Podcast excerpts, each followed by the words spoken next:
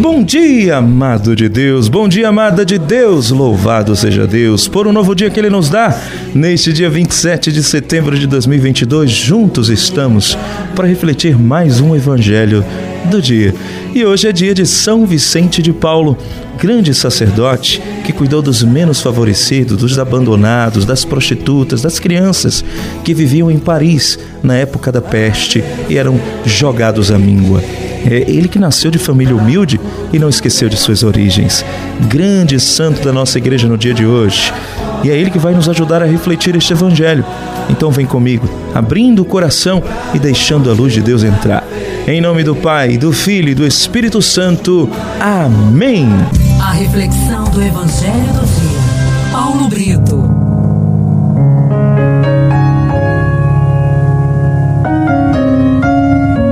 A primeira leitura de hoje está no livro de Jó, capítulo 3, dos versículos de 1 a 3. Depois você vai para os versículos de 11 a 17 e termina dos versículos de 20 a 23. O salmo do dia é o Salmo 87, o refrão: Chegue a minha oração até a vossa presença. O evangelho de hoje está em Lucas, capítulo 9, de 51 a 56. Meu irmão, minha irmã, o evangelho de hoje é o evangelho onde Jesus manda dois dos seus discípulos irem à frente a Jerusalém, preparar uma hospedagem para ele, já que ele estava próximo de ir para o céu. Jesus tinha consciência plena de que era em Jerusalém que se cumpriria o desígnio de sua missão de salvador da humanidade. Por isso ele tomou a firme decisão de se dirigir para aquela cidade. Ele sabia que estava se aproximando a hora em que iria se concretizar o plano de Deus para a redenção de todos os povos visto que Jerusalém era um lugar onde se localizava o templo e onde os profetas prediziam que o Cordeiro de Deus seria sacrificado. Os discípulos que acompanhavam Jesus ainda não compreendiam como seria o desfecho daquela peregrinação. Eles não alcançavam que Jesus viera para congregar paz a todos os povos e promover a unidade do amor de Deus no vínculo da paz.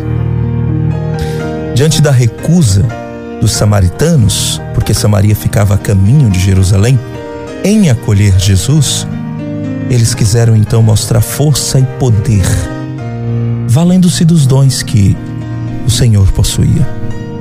Mas o pensamento de Jesus era completamente diferente do que o mundo pregava, e a sua justiça era diversa do que imaginavam seus discípulos. Dessa forma, Jesus repreendeu aos discípulos que pretendiam pedir fogo do céu para destruir os samaritanos, seus inimigos, mostrando que a caridade ela deve prevalecer em todas as nossas ações. Mais uma vez, Jesus mostrou que Deus não quer exterminar ninguém.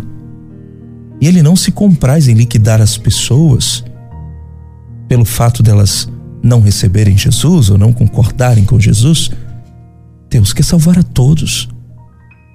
Eu fico imaginando nas nossas famílias, sempre há pessoas que não concordam com Jesus, que não querem saber dele e que ainda ficam com raiva porque nós queremos Jesus. Você já imaginou descer fogo do céu para destruir essas pessoas que você ama? Não é isso que o Senhor quer. Por isso que Jesus repreende esses discípulos. Mesmo tendo todo o poder, Jesus sabia ter bom senso e mudou a sua rota para evitar o confronto com os samaritanos. Assim ele faz conosco, ele nos ensina a mudar de rota para evitar o confronto com essas pessoas que a gente ama e também as que a gente não ama. Não ama no sentido de ser nossos, serem nossos, na verdade.